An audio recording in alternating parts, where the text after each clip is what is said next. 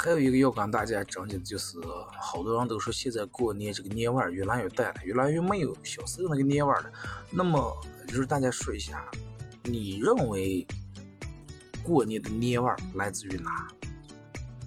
来自于小时候让放现在不让放的炮，还是来自于一家人住在一块儿搓麻花，还是你爸你妈相处不让你玩，让你做那啥豆芽？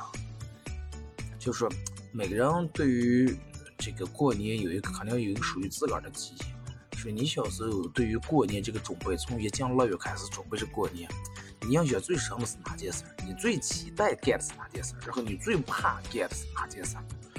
大家留言评论到下方，咱们作为一期话题的场景，然后咱们专门做一期这个话题。嗯你你自己想一下，小时候每到聊到过年时候，你最盼望的是家里面干的活儿，你最喜欢干哪件？然后最愁的是干哪件？就现在回想起来，你觉得一家人住在一块干的哪一件事儿，让你觉得那就是年味儿？